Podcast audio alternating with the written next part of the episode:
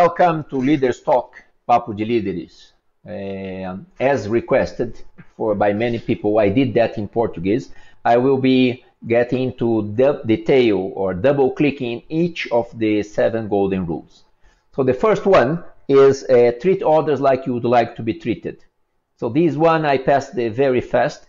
There is uh, one example about my first experience in the Caribbean where I learned how to deal with different nationalities. So uh, when I say that you treat like you like to be treated, not necessarily you mean that I meant that you need to treat everybody the same.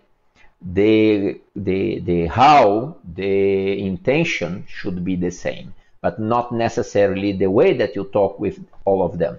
So there is one story about ASAP, a famous one that I have used several times in my career, is that uh, you need to understand the background, the culture, and the language barrier as well.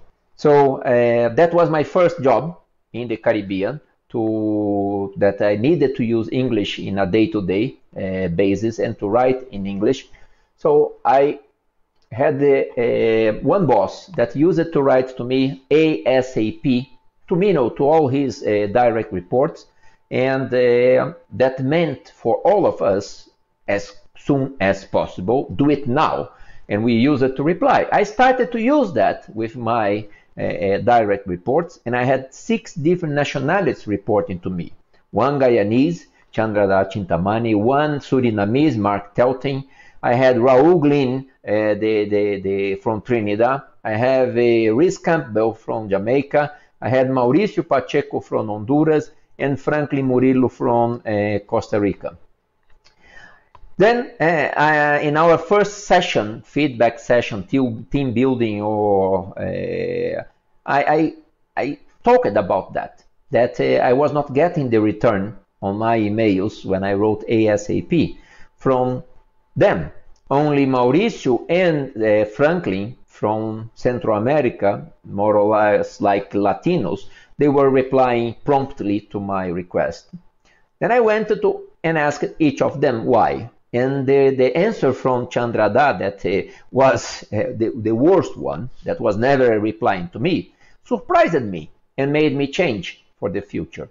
Said, Felicio, ASAP for me is as soon as possible. For me, not. Uh, so if I can't, I will not reply to you.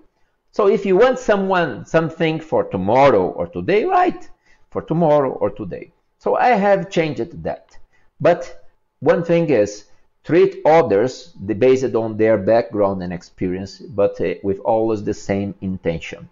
And another one mentioned to me, uh, another feedback that I received in the Portuguese video is uh, on the commercial relationship. Sometimes you need to treat others like they would like to be treated.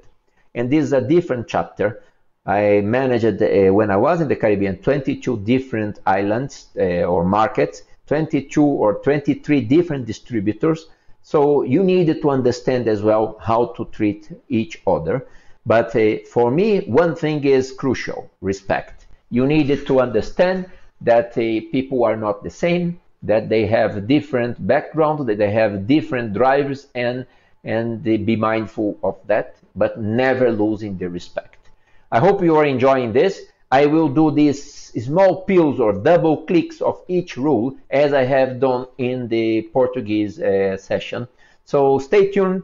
If you like, please uh, give a thumbs up, down. Make any comment. I'm listening to the feedbacks. Anything that I can do, I will do. Others that uh, might be impossible, I will reply to the person as well.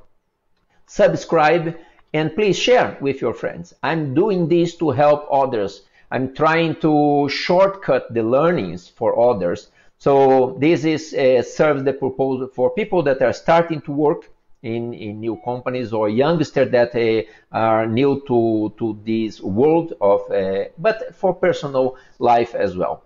So thank you and stay tuned.